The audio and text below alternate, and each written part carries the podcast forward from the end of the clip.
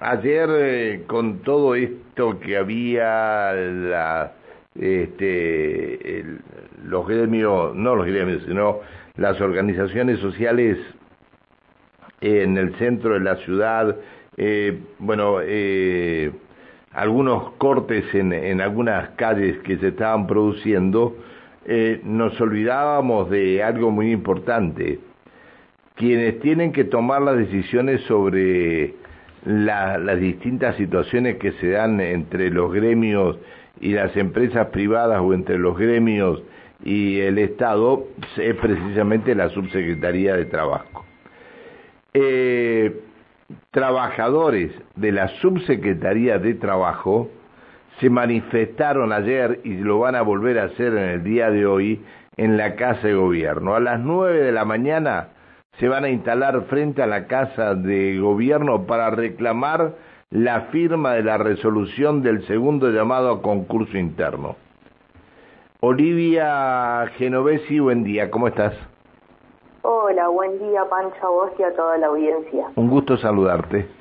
Igualmente. ¿Cómo andamos? ¿Bien? Más o menos, Pancho, Más o menos. a ver, ¿qué, ¿qué está pasando en la Subsecretaría de Trabajo? Bueno, para que se entienda, el 23 de julio del 2022 se publica el decreto 1472 donde se habilita el segundo llamado concurso interno. Estamos hablando del 23 de julio. En ese eh, decreto se habilita, se faculta a la Subsecretaría de Trabajo para reglamentar el proceso de concurso. Seguidamente, el 8 de agosto, se reúne el Comité de Relaciones Laborales, eh, donde participa el PEP, o sea, el Poder Ejecutivo, y la parte gremial. En ese, en esa, en ese comité eh, se acuerda el proceso de concurso con la distribución de las 60 vacantes a cubrir en toda la provincia de Neuquén.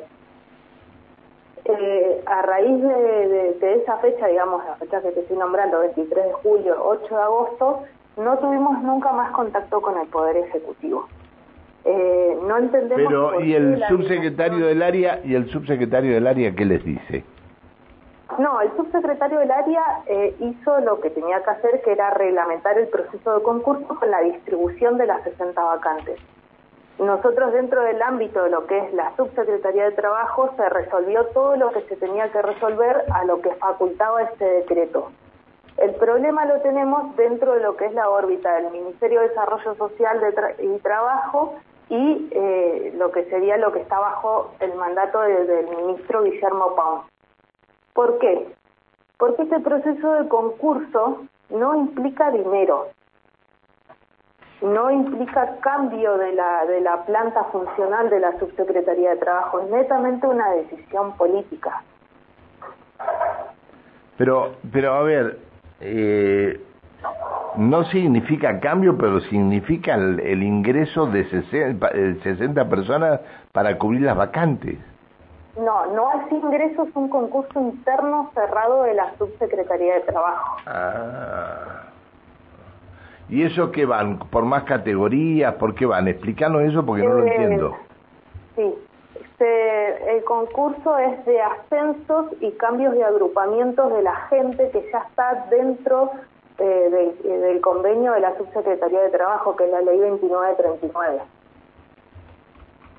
es una categoría más para ser claros y, algunos compañeros que eh, durante todo este tiempo han podido profesionalizarse el cambio de agrupamiento. Pero no implica dinero porque esas categorías ya, ya están, son eh, producto de las jubilaciones de, otros compañeros en estos, en, estos, en estos años, digamos.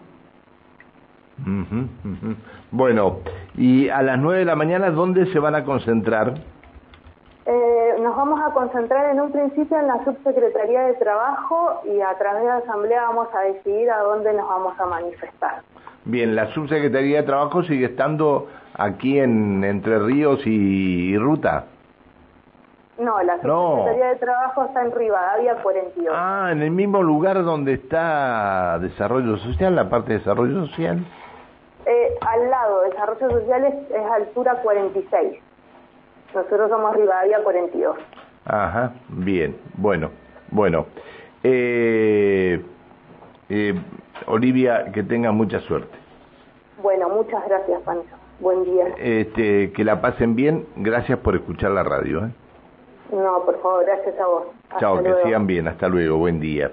Eh, eh, la este, delegada de, los trabajadores en la subsecretaría de Trabajo, Olivia Genovesi, eh, bueno, la, paritaria por parte de ATE no se está haciendo, no se está cumpliendo, acusa al ministro de Economía, este, seguramente Pons tiene tantas cosas que en su mente que, bueno, eh, tal vez le pueda llegar a dar hoy lo que están reclamando, pero tantas, tantas cosas tiene Pons en su mente, me refiero al señor ministro de Economía, ¿no?